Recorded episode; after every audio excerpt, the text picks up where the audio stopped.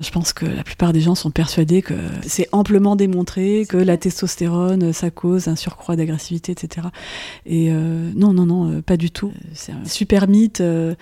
Euh, et alors, la théorie de l'instinct maternel, entre guillemets, euh, qui s'est installée depuis le début des années 2000, en fait, ce serait l'idée que, à cause de cette grande quantité d'ocytocine qui est produite de l'accouchement, les femmes euh, développeraient un attachement très très spécial, et puis se mettraient à être obsédées par leur bébé, avoir Mhm. envie tout le temps s'en occuper, etc.